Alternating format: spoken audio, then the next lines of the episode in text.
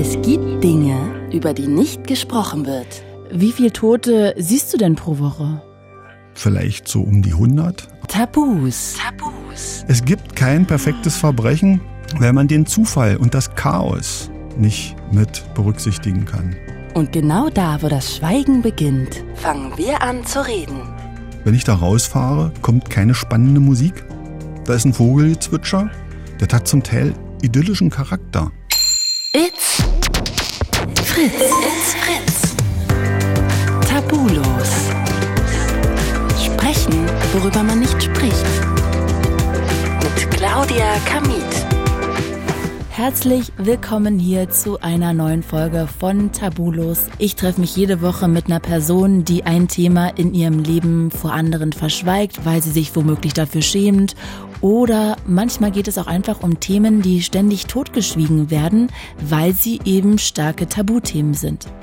Heute machen wir so einen kleinen Schlenker, denn heute habe ich mir jemanden eingeladen, dessen Job sind Tabuthemen. Und zwar Tote, Verletzte und Verbrechen. Ich rede nämlich gleich mit einem Rechtsmediziner. Dr. Norbert Beck heißt er. Der macht schon seit vielen Jahren diesen Job, wird auch bei Delikten von der Polizei direkt extra beauftragt. Ganz offen, der ist ein Freund von meinen Eltern. Wir kennen uns also auch schon seit längerem. Ich bin aber auch ganz ehrlich, ich habe mich noch nie getraut, ihn was zu seinem Job zu fragen. Ich werde natürlich gleich mal abklopfen, inwieweit sich unser Bild, was wir aus den Medien, aus Fernsehen, aus Filmen von einem Rechtsmediziner haben, sich unterscheidet von einem real-life, echten Rechtsmediziner. Selbstverständlich möchte ich auch wissen, ob er eigentlich über seinen Job mit Freunden oder Familie reden kann. Ich meine, das sind ja harte Themen, ist nichts, was man unbedingt am Armbrotstisch oder bei einem lustigen Jungsabend erzählt. Und natürlich möchte ich auch wissen, was es eigentlich mit einem macht, wenn man auf der Arbeit jeden Tag vor Augen geführt bekommt, wie bösartig Menschen sein können. Herzlich willkommen, Dr. Norbert Beck. Guten Tag. Wir duzen uns, weil wir uns schon so lange kennen und ich freue mich, dass du jetzt hier mit ein Teil dieses Podcasts bist. Hi. Ja, hallo. Ich freue mich so. Du, jetzt kennen wir ja alle Rechtsmediziner immer nur so aus Tatorten, aus Hollywood-Filmen. Gib uns doch mal ganz kurz erstmal einen Überblick. Was genau macht ein Rechtsmediziner? Ein Rechtsmediziner ist eine bestimmte Facharztbezeichnung, Rechtsmedizin. Und äh, er arbeitet, wenn man es ganz grob zusammenfasst, als Dolmetscher zwischen Medizin und Justiz. Hm. Gibt es einen Unterschied zwischen Pathologe und Rechtsmediziner?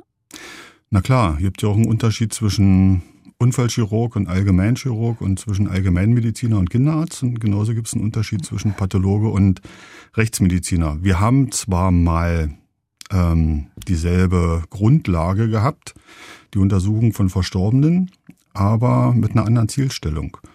Der Pathologe kümmert sich um Krankheiten und wir kümmern uns um Gewalteinwirkung. Kannst du mal so eine Sache sagen, wann der Pathologe gerufen wird und eine, wann du gerufen wirst?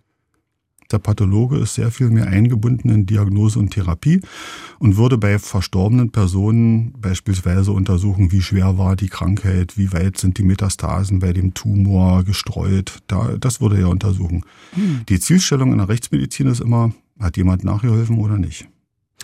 Wann wirst du denn zum Beispiel bei Fällen der Polizei hinzugerufen? Also was muss passieren, dass jemand bei dir am Telefon klingelt? Ja, es gibt ja verschiedene Fragestellungen. Fangen wir mal mit der äh, klassischen Fragestellung an mit Verstorbenen. Mhm. Wenn einen Verstorbenen haben, ist es ja so, dass man geht spazieren im Wald und auf einmal gucken da Beine aus dem Gebüsch. Also der Klassiker wie nie im Krimi. Mhm. Und das ist ja in der, in der Wirklichkeit durchaus auch so. Ne? Und dann kommt der große Aufschrei und dann ruft, dann guckt man erstmal und sagt, oh Gott, oh Gott, oh Gott, hier liegt ja jemand und der bewegt sich gar nicht mehr. Und da rufe ich mal einen Notarzt. Und dann fährt der Notarzt raus und guckt sich den an und sagt, ja, der ist Tatsache tot. Das ist eine ärztliche Diagnose, den Tod feststellen. Dann stellt er aber fest, er hat ein Loch im Kopf. Und dann sagt er, uh, Loch im Kopf. Das könnte also äh, die Ursache vom Tod sein. Also irgendein Unfall oder eine Einwirkung von einer anderen Person. Und da ruft dann natürlich die Polizei an. Das steht im Bestattungsgesetz. In jedem Bundesland gibt es so ein Bestattungsgesetz, da steht das drin. Das ist eine der Spielregeln, die die Ärzte beachten müssen. Äh, ist der Tod möglicherweise durch äußere Einwirkung, wo durchaus immer. Ja, das ist völlig, völlig egal. Also egal, ob ein Ast runtergefallen ist oder genau, jemand mit dem Hammer draufgehauen. Genau, okay. ja, da, da ist auf jeden Fall dann bei so einem Sterbefall die Polizei zu rufen. Und die guckt sich die Sache dann an und überlegt dann, hm, könnte das eher ein Unfall sein oder haben wir hier Zweifel, dass die ganze Geschichte uns irgendwo über den Kopf wächst? Brauchen wir da noch einen Experten mit dazu? Und dann werden wir mit ins Boot geholt. Erstens, um die Verletzung zu beurteilen. Fremdeinwirkung ja, nein. Um der Polizei gleich zu sagen, passt auf, ihr müsst ermitteln. Und die nächste Sache ist natürlich die, wie lange liegt die Person schon da? Das kann so ein Otto-Normalverbraucherarzt äh, recht äh, grob einschätzen, aber wir würden als Rechtsmediziner noch weitere Untersuchungsmöglichkeiten haben, um den Todeszeitraum so weit einzugrenzen, beziehungsweise in einer, wenn es gut läuft, 95-prozentigen Wahrscheinlichkeit in ein Zeitfenster einzuordnen. Das heißt, es ist wie im Film, du guckst dann, okay, sind die blauen Flecke schon ausgebildet oder nicht? Sind da Würmer? Sowas guckst du dann oder wie? Naja, die, ähm, es gibt ja sichere Zeichen des Todes. Ne? Wenn der Kreislauf nicht mehr funktioniert, dann sackt das Blut ab Richtung Erdmittelpunkt. Wenn jemand auf dem Bauch liegt, kriegt er natürlich dann die Totenflecke auf dem Bauch. Wenn jemand auf dem Rücken liegt, natürlich auf dem Rücken. Ja, weil es entsprechend der Gravitation ist. Und ähm, das hängt einfach damit zusammen, dass das Blut einfach nicht mehr zirkuliert im Körper. Ne? Herz steht still und dann sackt das eben ab, weil es nicht mehr durch den Körper gespült wird. Und äh, dann haben wir natürlich so einen äh, gewissen Gehalt an Energie in der Muskulatur. Deswegen können wir so einen 100-Meter-Lauf ganz gut sprinten. Ja, da können wir nicht, können wir nicht sagen, wir müssen jetzt vorher äh, einen halben Kilo Zucker futtern, damit wir die Energie zuführen, damit wir so schneller laufen können, sondern da muss ein bisschen Energiereserve da sein. Und diese Energiereserve reicht eine gewisse Zeit aus und wenn die denn so langsam weggeht, dann wird der Muskel steif. Das ist dann diese sogenannte Totenstarre.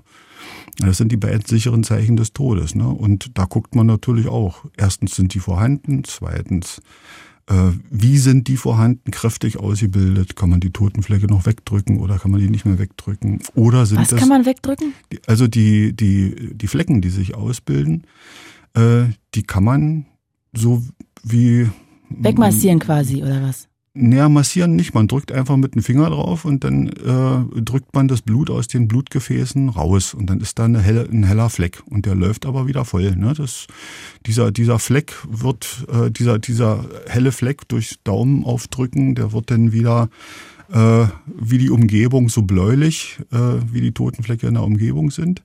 Das kann man in den ersten paar Stunden machen. Was sagt dir das dann, wenn du den wegdrücken kannst? Naja, dass der noch nicht so lange tot ist, dass ah. der möglicherweise erst sechs Stunden tot ist. Ne? Und wenn der also länger als zwölf oder 24 Stunden tot ist, dann kann ich das nicht mehr wegdrücken. Jedenfalls nicht so einfach mit dem Daumen. Ne? Kann, mm. Ja, dann kann man natürlich dann irgendeine Kante vom Lineal nehmen und da mal drauf drücken. Aber das, äh, man versucht immer mit der flachen Hand oder mit dem Daumen. Ne? Das ist so eine grobe Energieübertragung, äh, eine grobe Einschätzung. Ja, wenn man mit einer flachen Hand drauf drückt und mit derselben Energie versucht, mit dem Daumen drauf zu drücken, ist natürlich da die Energieübertragung an der Stelle größer. Ja, und dann kann man so indirekt die Todeszeit einschätzen. Wenn wir gut liegen, können wir es also etwa so in fünf bis sechs Stunden Zeitrahmen einfassen. Und, und das, das ist natürlich dramaturgisch nicht so schick wie 14.30 ja, bis 14.40, ne? ja, da kommen dann zu viele Leute in Frage. Da müsste der Tatort viel länger gehen zum Beispiel. Dreimal so lang.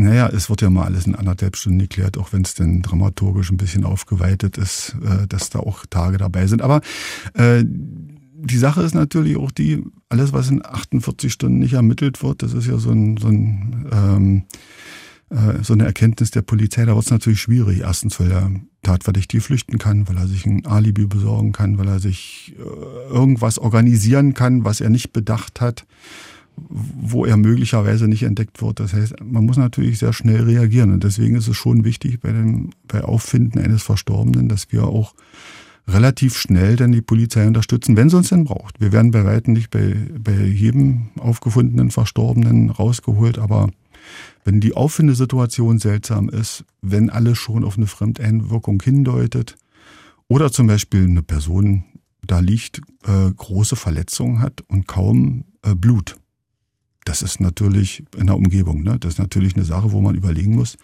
ui, kann das nicht sein, dass er woanders umgebracht wurde und denn hier nur abgelegt wurde? wir hatten so einen Fall hier Tatsache mal im Stadtpark. Da bin ich mal rausgeholt worden, weil man dachte, äh, ach der ist in irgendeinem äh, Getreidespeicher umgebracht worden, weil er übersät war von, von Reiskörnern oder irgendwelchen ähnlich aussehenden Samen. Ne? Mhm. Und ähm, dann habe ich mir das nochmal angeguckt und nochmal angeguckt und habe gesagt, nee, das ist es nicht. Und man sieht einen relativ frisch verstorbenen in unserem Fach mit so einem Befund eher selten. Eher liegt der schon länger und dann haben sich die vermeintlichen Reiskörner als Fliegeneier rausgestellt und dann oh. sind normalerweise dann die Maden da, ne, die vorhin schon mal angedeutet wurden. Aber das sind natürlich Sachen, da waren wir erstmal alle unsicher. Bisher, das heißt, ihr wart so schnell am Fundort, ja, dass ihr noch gar nicht die Maden gesehen habt, sondern die Fliegeneier. Genau. Und da muss man erstmal überlegen, was ist das? Ne? Und als wir dann gesagt haben, Mensch, er hat überhaupt keine Verletzungen, wir wissen noch gar nicht, warum der tot ist. Und wieso sollte man jemanden, der nur gar keine Verletzungen hat, von A nach B bewegen, auch keine Strommarke oder sowas. Man kann ja auch jemanden, was weiß ich, mit Strom bewusstlos machen oder töten.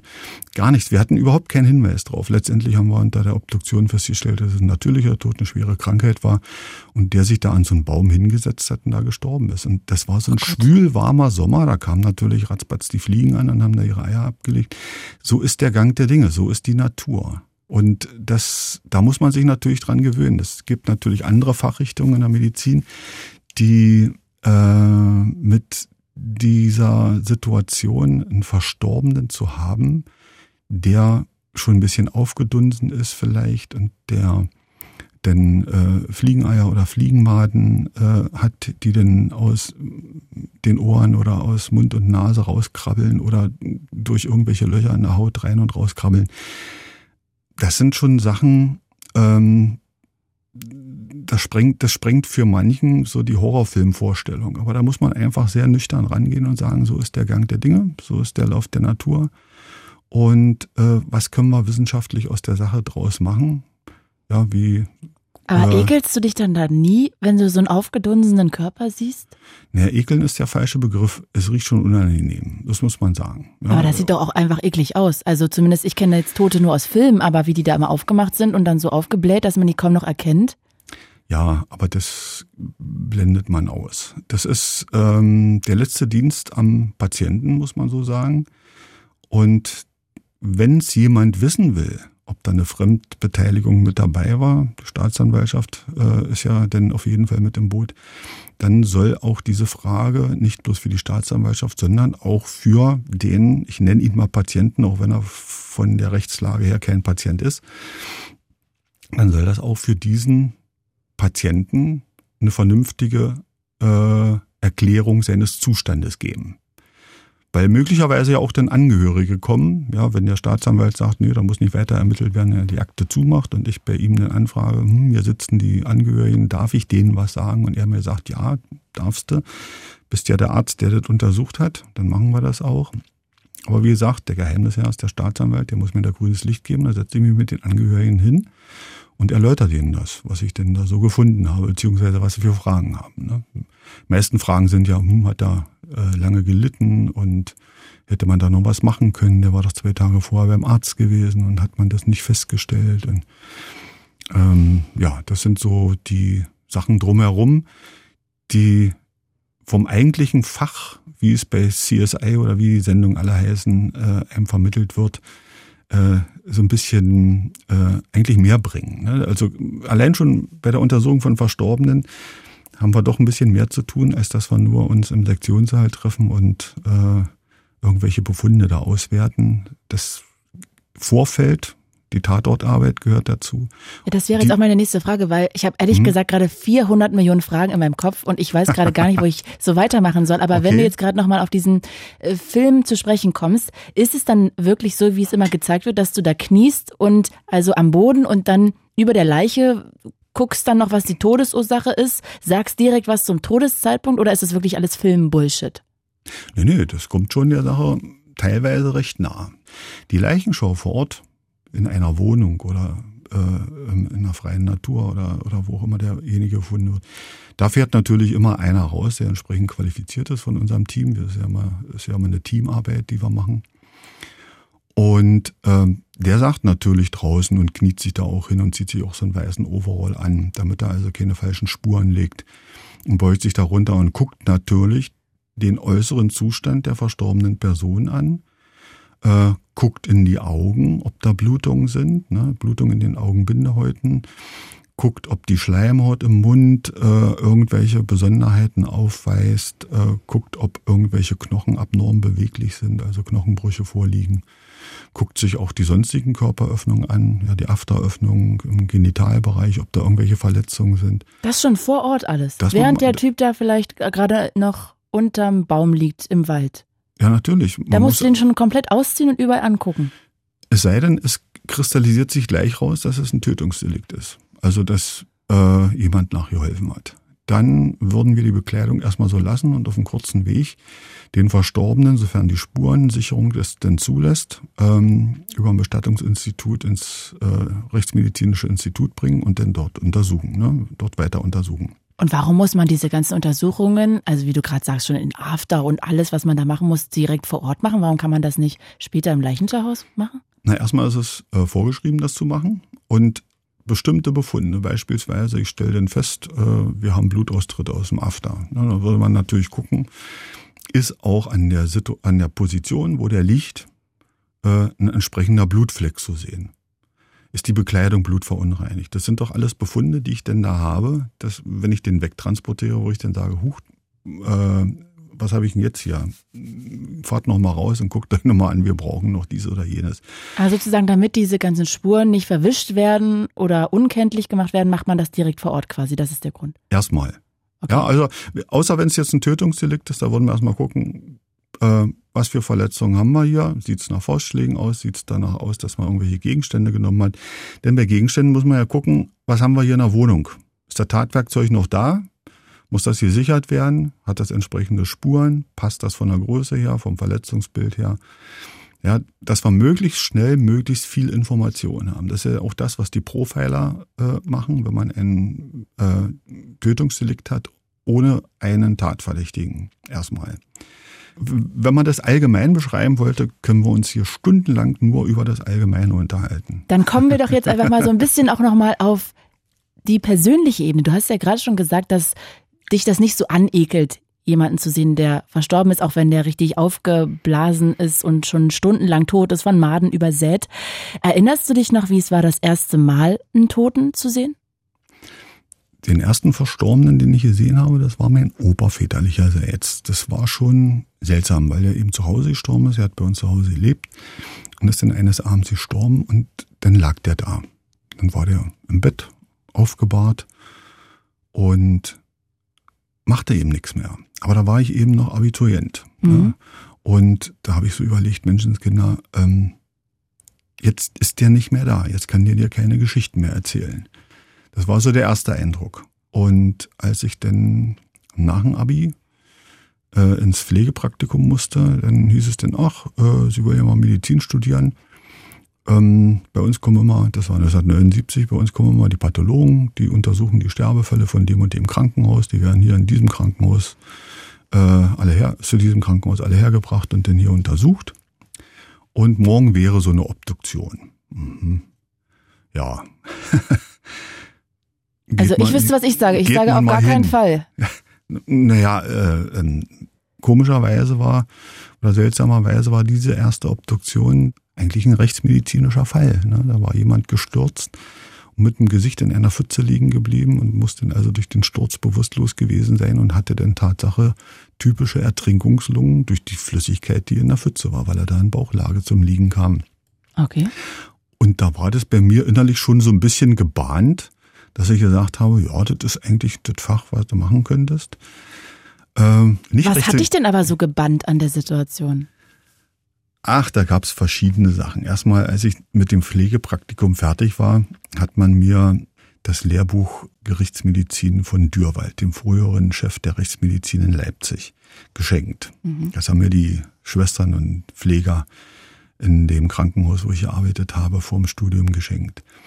Ja, da hat, hat man schon mal durchgeblättert und dann findet man da teilskelettierte Abbildung von teilskelettierten Leichen und fauligen Leichen natürlich auf den entsprechenden Seiten und sagt dann, ui, muss man sich das antun. Aber ja, in der Rechtsmedizin bekommt man so eine Bilder reichlich zu sehen in der Ausbildung, ja, wenn man dann im fünften Studienjahr ist.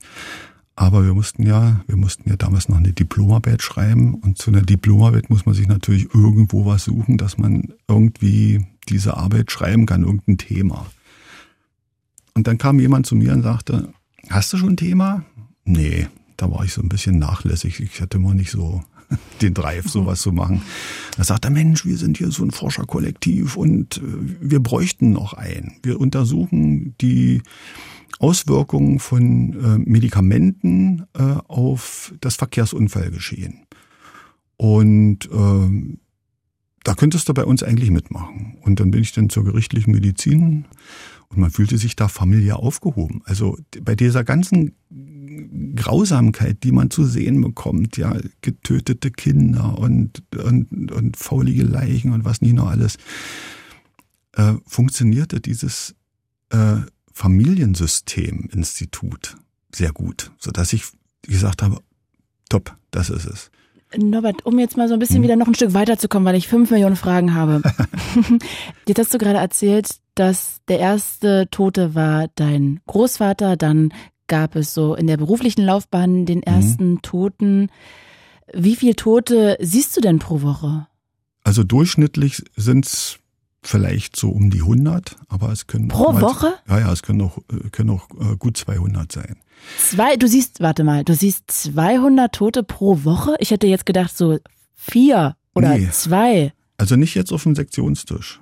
Also so, so viel ähm, obduzieren kann man nicht ne, pro Woche. Aber ähm, wir müssen auch bei jeder bei jedem Verstorbenen, der ins Krematorium kommt, vorher nochmal schauen, ob alles in Ordnung ist, ob das, was auf dem Totenschein steht, mit dem passt, was wir am Verstorbenen möglicherweise feststellen.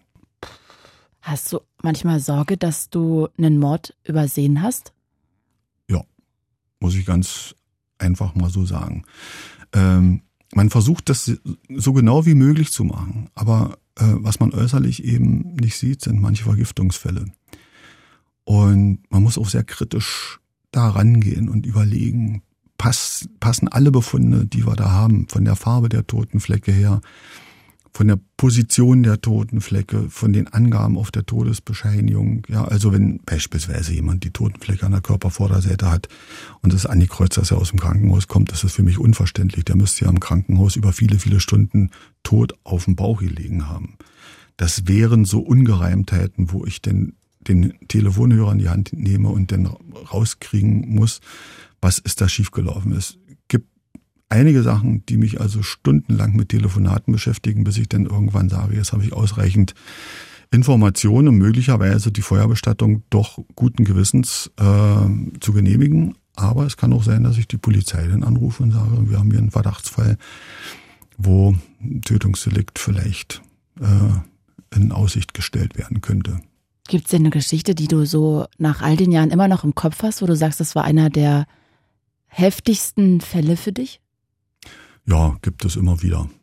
Kannst also, du eine erzählen, eine Geschichte? Also ich weiß nicht, ob du das ähm, darfst, du kannst es ja auch notfalls grob umschreiben, aber. Ich versuche es mal grob zu umschreiben, weil jeder, jeder Sachverhalt natürlich so ein bisschen ähm, man erzählt natürlich schon auch mal von, von, von, von krassen Fällen, sage sag ich mal. Aber man muss sich immer auch vor Augen führen, das sind Einzelschicksale, die da abgelaufen sind. Ich erinnere mich durchaus noch an ein äh, Tötungsdelikt, wo 78 Messerstichverletzungen äh, von mir beschrieben werden mussten. man muss ja genau gucken, ist das alles von einem Messer abstammt? Ist möglicherweise äh, ein zweites Messer zur Anwendung gekommen. Man hatte also keinen Tatverdächtigen dazu.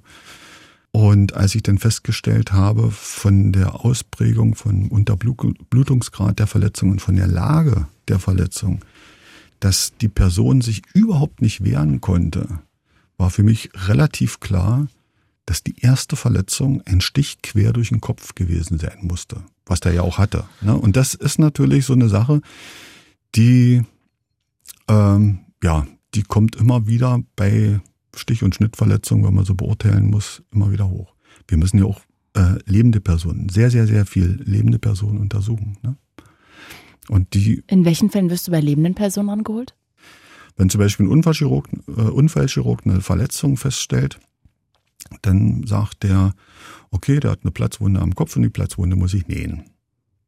Und der Patient sagt, ja, ich bin gegen eine Schranktour gelaufen. So. Und dann sagt er, okay, schreibt das in die Akte rein, eine Krankenakte, und dann ist das okay. Wir würden uns die Verletzung genau angucken. Gibt es eine Schürfung von oben nach unten, von unten nach oben? Wie ist der Verlauf der Verletzung? Und kann diese Verletzung durch einen Faustschlag erzeugt worden sein? Muss da ein Gegenstand eingewirkt haben? Ist das eine Messerschnittverletzung? Ist das eine Stichverletzung?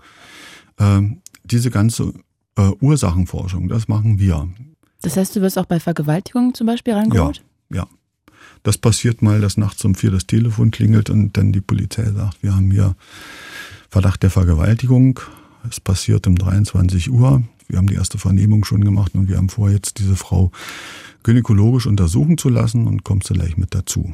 Mhm. Dann würde man der Frau ja auch ersparen, dass äh, noch ein zweites Mal sich sie sich denn entkleiden muss, ja, dass er einmal gynäkologisch sich entkleiden muss und dann, wenn ich einen Tag später drauf schaue, dann nochmal sich ausziehen soll, um zu zeigen, wo sind denn irgendwie Kratzspuren, festgehaltene Spuren, Fesselungsspuren und so weiter, ne?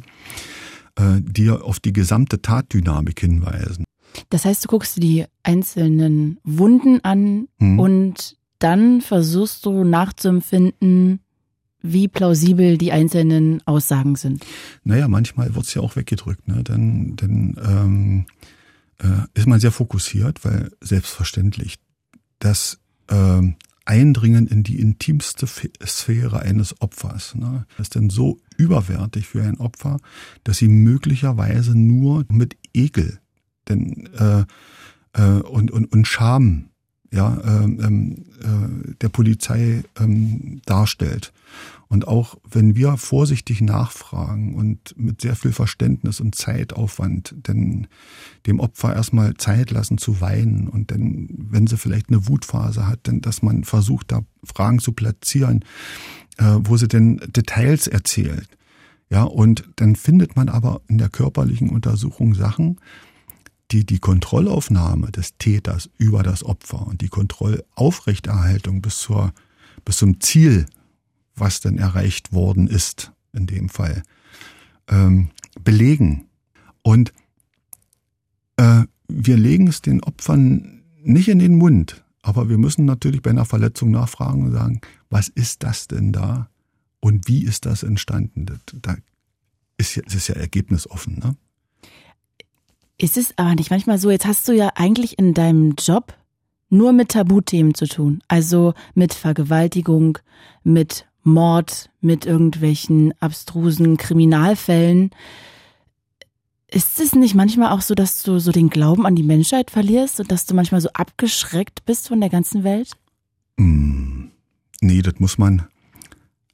Man darf nicht bloß das Negative an sich ranlassen. Ich freue mich auch über die bunten Herbstbilder. Und als ich heute mit dem Fahrrad gefahren bin, musste ich ja von, meiner, von meinem Wohnort aus zur Uni einmal quer durch den Stadtpark fahren. Und das sind schon schöne Momente. Oder ich spiele ja auch in zwei Bands, manchmal in dreien auch, aber meistens in zwei Bands mache so ein bisschen Rockmusik als Saxophonist und äh, finde das eben äh, als, als guten Ausgleich. Und äh, wenn man auch eine recht stabile äh, äh stabiles privates Umfeld hat. Also meine Frau, die lenkt mich auch reichlich ab, weil sie ordentlich viel Ideen hat, was denn wieder alles zu machen ist. Aber sag mal, wie ist es denn in der Beziehung? Also wenn ich jetzt nach Hause komme, ich kann ganz locker über meinen Beruf reden. Wie ist es denn bei dir? Wir haben uns darauf geeinigt, dass ich, wenn ich, wenn ich Probleme mit einem bestimmten Fall habe, versuchen kann, das mit meiner Frau zu erörtern wenn sie aber frühzeitig merkt, das ist ein Ding, das geht ihr zu sehr an die Nieren, dann bremst sie mich aus und sagt, äh, versuch's mit den anderen zu klären, nicht, nicht, nicht hier. Lass das, lass das nicht, lass das nicht nach Hause, so ein Fall. Und äh, das ist auch gut so. War das denn öfter Thema bei euch, dein Job, dass es Schwierigkeiten macht, dass es so in ich der Kommunikation mal, kompliziert wird zwischen euch? Ich, ich bring's mal als Beispiel. Als wir uns kennengelernt haben, hat sie grundsätzlich Probleme mit meinem Job gehabt. Das äh, Lustige an der Sache ist, äh, dass ich ihr dann gesagt habe, naja, wo ist das Problem? Ist das Problem das Wort Leiche? Oder ist das Problem nur, weil du mit dem Wort Leiche einen Verstorbenen äh, äh, verbindest? Ne? Und ähm, dass ich Verstorbene anfassen muss. Mhm. Natürlich mit Handschuhen und so weiter, aber und da habe ich so ihr gesagt, stell, stell dir mal vor, vor Tausenden von Jahren, als die Sprache entstanden ist, hat man für einen Verstorbenen nicht das Wort Leiche genommen, sondern das Wort Gummibärchen. Würdest du dich jetzt ekeln, wenn es ein Gummibärchen wäre? Und da mussten wir beide so drüber lachen über die Idee, dass wir seitdem äh, als Umschreibung, wenn ich Bereitschaftsdienst habe, äh, immer einen Kalender reinschreiben, Gummibärchen. Dann kommt eine große Klammer für die Woche. Und dann okay. weiß er, okay, dann und dann hat er Bereitschaftsdienst und da kann es eben sein, dass er was Ekliges erlebt, aber das muss er nicht zu Hause erzählen. Findest du es manchmal schade, dass du einen Job hast, über den du zu Hause nicht reden kannst? Ich kann über sehr viel zu Hause reden von diesem Job. Es geht, es geht ja nicht bloß um verletzte Personen und um, mhm. um, um Opfer, die möglicherweise doch keine Opfer sind, weil sie vielleicht doch eher Täter sind, weil das Verletzungsbild doch anders zu interpretieren ist oder was auch immer äh, sondern es geht manchmal auch ganz banal darum, dass jemand besoffen Auto gefahren ist und dann der Meinung ist, dass er sagt, naja, äh, Polizei hat nicht aufgepasst, als sie mich angehalten haben. Ich hatte ja noch einen Flachmann in der Tasche. Und der Flachmann war so groß, dass ich die 2,4 Promille, die man bei mir im Blut gefunden hat, heimlich fünf Minuten auf der Polizeitoilette aus dem Flachmann getrunken habe, weil ich so frustriert war. Und das klingt schon komisch, ja. Und mhm. das, ist, das ist auch meistens recht komisch, weil es dann immer abstruser wird, wenn so eine Geschichten erzählt werden, weil die ja irgendwo nicht stimmen. Man kann es natürlich mit Laboruntersuchungen noch versuchen zu objektivieren, dass das nicht stimmt, aber man kann es auch anhand der Befundlage äh, klären. Und solche Fälle kann ich zu Hause locker erzählen. Hast du mal einen Fall abgelehnt? Also vielleicht aus moralischen Gründen oder aus anderen? Äh, man kann grundsätzlich Fälle ablehnen wenn man verwandt oder verschwägert mit dem Angeklagten ist. Deswegen ah. muss man das ja auch immer sagen. Ne? Also solche Sachen kann man schon ablehnen. Und wir haben es im Kollegenkreis eigentlich immer hinbekommen, dass wenn jemand in seiner Familie einen Sterbefall hat, er mal zwei Wochen lang keinen Verstorbenen dienstlich sehen muss. Okay. Ja, also das biegen wir dann schon hin. Beziehungsweise wenn wir im Kollegenkreis jemanden haben, der jetzt gerade Jungvater oder Mutter geworden ist und wir haben einen Sterbefall ähnlichen Alters. Also wie das Kind ist ein halbes Jahr alt und jetzt kriegen wir einen Säugling ein halbes Jahr alt, unbekannte Todesursache, dann kriegt der nicht den Sektionsauftrag. Mhm. Dann wird er, auch wenn er Dienst hat, vielleicht, nee, komm, nicht, dass du da irgendwo ähm, dein eigenes Kind vom geistigen Auge hast. Das haben wir eigentlich immer ganz gut lösen können dass hier die Belastungssituation nicht überhand nimmt. Ähm, dein Job hat ja auch ganz oft was mit Gerüchen zu tun. Gibt es so einen Geruch, der in deinem Kopf abgespeichert ist oder eine Mischung aus Gerüchen, die du mit einer Geschichte in Verbindung bringst? Ähm, bei Vergiftungsfällen Cyankali riecht ganz ekelhaft. Cyanid. Wie riecht das? Ah, er hat so einen stechenden Geruch. Okay. Äh, nee, das ist sehr unangenehm und das ist auch gut so. Das ist, soll auch ein Signal für meinen eigenen Körper sein, weil es gibt auch welche, die sind da, die riechen das nicht. Und das ist natürlich dann gefährlich, ne? wenn, wenn solche Personen, äh, die sowas nicht riechen, weil einfach deren Rezeptor, äh, Rezeptoren das nicht erfassen. Aber das ist immer ganz gut, dass man wenigstens jemanden hat, der es riecht. Hast du manchmal auch Geruchsflashbacks oder gibt es das gar nicht? Ja, weil ich bin Bartträger. Du musst ja mal ein bisschen intensiver gewaschen werden, ja. Ähm, ich habe jetzt mal eine etwas verrückte Frage, okay? Also ich gucke ganz oft Medical Detectives, nachts diese alte True Crime Serie, wo so Mordfälle aufgeklärt hm. werden, so aus den 90ern, du weißt, wo die Computer so dick sind wie mein ganzer Körper. Also ich liebe das wirklich, das zu gucken. Aber selbst ich gucke das und merke dann immer, dass ich denke, wenn ich so einen Fall sehe, ach Gott, was für ein Idiot, wieso hat denn der da die Handschuhe nicht angezogen oder was ist denn das für ein Depp, warum hat er denn die Mülltüte da nicht runtergelegt, das hätte er doch viel einfacher haben können, hätte man ihn nicht irgendwie erwischt. Also so richtig beknackt, ja. Ähm, ist es so, dass du theoretisch, ohne dass du eine Anleitung geben müsstest, aber ist es so, dass man in deinem Job das Gefühl hat, man könnte theoretisch selber jemanden umbringen, ohne dass die Kollegen einem auf die Schliche kommen würden? Oder geht das nur mir so, wenn ich das Mm, gucke? Ähm, ich werde ähm, in verschiedenen Formaten, wo man mich auch schon mal da gefragt hat, ja, gibt's denn nun den perfekten Mord und so weiter. ne? Ich glaube, ich würde Fehler machen. Wirklich? Ich bin, ich bin, ja, und und mein, mein früherer Chef, der hat immer gesagt, die besten, die besten äh, Zeugen sind unsere Prostata-Erkrankten, weil wenn die mit ihrer kranken Vorsteherdrüse auf Toilette müssen, nachts, weil sie ja mehrfach auf Toilette müssen, brauchen die natürlich. Dann setzen sie sich hin und gucken vielleicht dabei aus dem Fenster, ja, Mehrfamilienhäuser, irgendwelche Wohngebiete und gucken dann raus und sehen dann, wie morgens um halb drei das Auto geklaut wird und können die Täter auch noch beschreiben. Wo man sich sagt, morgens um halb drei, da pennen noch alle. Ja, wer, wer, wer soll da gucken? Ja, das ist Kommissar Zufall. Deswegen, es gibt kein perfektes Verbrechen, weil man den Zufall und das Chaos nicht mit berücksichtigen kann, was einen umgibt. Okay. Ich merke schon, du kümmerst dich nicht um den perfekten Mord, da denkst du gar nicht darüber nach. Um Gottes Willen, warum? Ja, bei mir ist es in meinem Kopf irgendwie immer so drin. Du, äh, Norbert, jetzt kennen wir uns auch schon beide länger und ich muss ganz ehrlich sagen, ich würde mich, glaube ich, nie trauen, dich beruflich Dinge zu fragen. Ich freue mich deshalb voll, dass wir dieses Interview gerade geführt haben, weil ich das erste Mal alle Fragen, die ich so habe, dir mal stellen konnte. Kannst du nachvollziehen, dass man da so eine gewisse Art von mh, Scham oder eher ja komischen Gefühl hat, sage ich mal, dass man diese Fragen sich nicht traut zu stellen, jemandem wie dir, also jemandem mit deinem Job? Man hat immer Schamgefühl und traut sich immer irgendwo was nicht. Das ist doch völlig nachvollziehbar. Ich habe es vorhin mit der Vergewaltigung gebracht. Das sind ganz, ganz schwierige Fälle. Und selbst wenn man jetzt zum Arzt geht, weil einem, weil es im Bauch irgendwo grummelt und man muss jetzt im Detail beschreiben, wie oft man Stuhlgang hat, ob er eher dünnflüssig oder fest ist, wie der Geruch ist, wie die Farbe ist, ob da Blutbeimengungen, Fasern, sonst was sind. Das braucht der Arzt für eine vernünftige Diagnose und das fragt er, wenn er vernünftig ist, auch den Patienten. Und der Patient sitzt da und soll sozusagen das Innerste und das ekligste, was er sich vorstellen kann, wie Kot, wie sein Kot aussieht, dem Arzt jetzt beschreiben.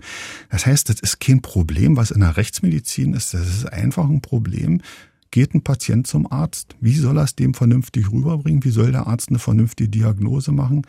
Ja. Aber ich man- glaube trotzdem, ja, dass die, dass natürlich dann nochmal ein anderer Berührungsangst vorhanden ist, dass, glaube ich, mich jemand einfacher fragen kann, Claudia, sag mal, wie kommt denn die Musik da in die Sendung oder wie hast du denn das Thema für die Sendung morgen ausgewählt? Ich glaube, da ist die Berührungsangst wesentlich geringer, als dass ich dann vor dir sitze, wir uns vielleicht zu Kaffee und Kuchen zum Geburtstag meines Vaters sehen und ich dich dann frage so, ach Mensch, Norbert, ja, hast du mal wieder einen spannenden Mordfall irgendwie die Woche gehabt und äh, Ach Claudia, hast du das Buch Feuchtgebiete schon gelesen? Ja, du verstehst, was ich meine, oder? Ja, aber äh, es, es gibt auf jedem Sektor irgendwas. Ja, und genauso kannst du einen Veganer äh, zum Kotzen bringen, wenn du dem was erzählst, äh, wie Gehacktes hergestellt wird. Ja, und es gibt überall Berührungspunkte, die eklig sein können. Das habe ich nicht für mein Fach gepachtet. Nee, aber auf jeden Fall ist es sehr groß, dieses Feld bei deinem Job. Also ich habe es jedenfalls an mir gemerkt. Also für mich ist es so ein großes Tabuthema, dass ich mich jetzt nicht traue, dich das zu fragen, wenn wir uns nochmal irgendwo begegnen. Aber äh, alle haben diese Horrorfilmvorstellung, es ist keine Musik draußen. Wenn ich da rausfahre, kommt keine spannende Musik. Da ist ein Vogelgezwitscher, da ist bunter Wald, da ist vielleicht sogar ein asendes Reh, äh, 100 Meter weiter, was zu uns rüber guckt und sagt, was machen die denn da?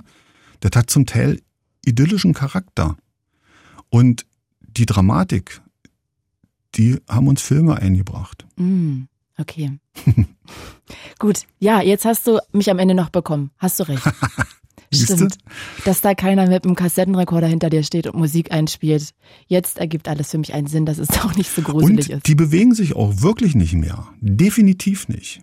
Ja, aber ganz ehrlich, also ich finde es schon schwierig, solche Filme zu gucken, wo Leute so aufgedunsen sind oder irgendwelche Bücher zu lesen, wo es nur umschrieben wird, wie du sagen kannst, dich ekelt das gar nicht an. Also das ist für mich echt schwierig zu verstehen. Für mich ist das ja, schon eklig. Ich habe Angst vor Toten. Ich habe noch nie einen Toten gesehen. Warum Angst? Also ich habe, ich habe, äh, ähm, ja, manche machen sich denn so diese Riechsalbe unter die Nase und so weiter. Aber ähm, unser Körper ist doch so konstruiert, dass bestimmte Reize an Reiz verlieren, wenn die da sind. Das ist der Knackpunkt. Ich gehe in den Saal und da riecht vielleicht ein Verstorbener. Und dann atme ich ein paar Mal durch und dann habe ich mir an den Geruch gewöhnt. Wenn ich aber so eine komische Riechsalbe unter die Nase mache, kommt immer mal so ein Schwapp Umgebungsluft und ein Schwapp wieder über diese Riechsalbe und deswegen werde ich diesen Geruch permanent irgendwo als neuen Reiz haben. Das hm, heißt, die Riechsalbe ist eher gegenteiliges, äh, gegenteiliger Effekt. Ja, und dann äh, versuche ich natürlich dann mit solchen Sachen, gucken Sie mal, hier ist der Blinddarm, gucken Sie mal, da, so liegt das Herz und so liegen die Lungen und da ist der Brustkorb außen drumherum. Da sind die Polizei und Kriminalbeamten, die sowas vielleicht noch nicht gesehen haben, gerade in Ausbildung sind, bei uns bei der Obduktion natürlich dabei sind, weil sie die Befunde auch gleich mitnehmen müssen, äh, optisch, geistig, was denn da nun passiert ist oder nicht passiert ist. Ähm, ähm, da, da habe ich die natürlich auch an der Angel, indem, indem ich das Interesse bei denen geweckt habe. Ne? Und ähm, letztendlich kann man das auch mit so einem kleinen Gag umschreiben und sagen, gucken Sie hin, solange Sie hingucken, wird er sich nicht bewegen. Ich weiß zwar nicht, was der hinter meinem Rücken macht, weil, weil ich hinten keine Augen habe, aber deswegen gucke ich ja immer hin, ja. Das ist natürlich dann äh, so, ein, so ein kleiner Spaßfaktor, den man noch mit einbauen kann, um die einer, einer bestimmten Sache auch die Dramatik zu nehmen. Aber letztendlich ist das wie bei einer OP eigentlich. Ja, wir ziehen uns da auch Kittel, Mundschutz und all so ein Zeugs an. Und dann wird dann ganz normal untersucht. Ne? Also Norbert, am Ende ist trotzdem eins klar. Dein Job ist absolut nichts, was ich tun könnte. Das wäre der letzte Job, den ich machen könnte. Weil ich einfach Angst hätte, glaube ich. Ich hätte Angst, dass mich das in meinen Träumen verfolgt. Ich hätte Angst, dass ich irgendwie ständig nur mit Gewalt, Totschlag, Vergewaltigung, Mord umgeben bin und ich irgendwie Angst habe vor der Welt. Also ich weiß, es klingt jetzt total dramatisch, aber irgendwie habe ich, da hätte ich da, glaube ich, kein gutes Gefühl, ständig nur mit Tabuthemen arbeiten zu müssen. Also irgendwie macht mir das Angst. Äh, verständlich. Wenn man es nicht ausblenden kann, ist man wirklich denn für diese Fachrichtung nichts? Und wir haben das Tatsache auch mal bei einer Kollegin gehabt, die also nach ein paar Jahren dann ausgestiegen ist, weil sie gesagt hat, äh, nee, sind ein paar Sachen mir jetzt so nahe gegangen, dass ich die Fachrichtung wechseln musste. Und okay, dafür gibt es eben verschiedene Fachrichtungen der Medizin. Oder andere Jobs, wie man. Oder andere Jobs. ja, na klar. Ach man, Norbert, ich danke dir sehr, dass du dir Zeit genommen hast. Ich bin froh, dass ich alle meine Fragen mal über dir ausgießen durfte und dass du die alle so offen beantwortet hast. Tausend Dank dafür. Ja, gerne. Hab einen schönen Resttag. Bis bald. Ja, ebenso. Bis dann. Tschüss. Ciao.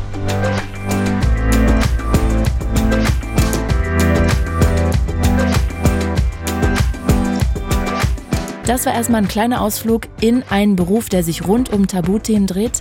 Vielleicht ist das ja bei eurem Job auch so und ihr wollt mal darüber reden.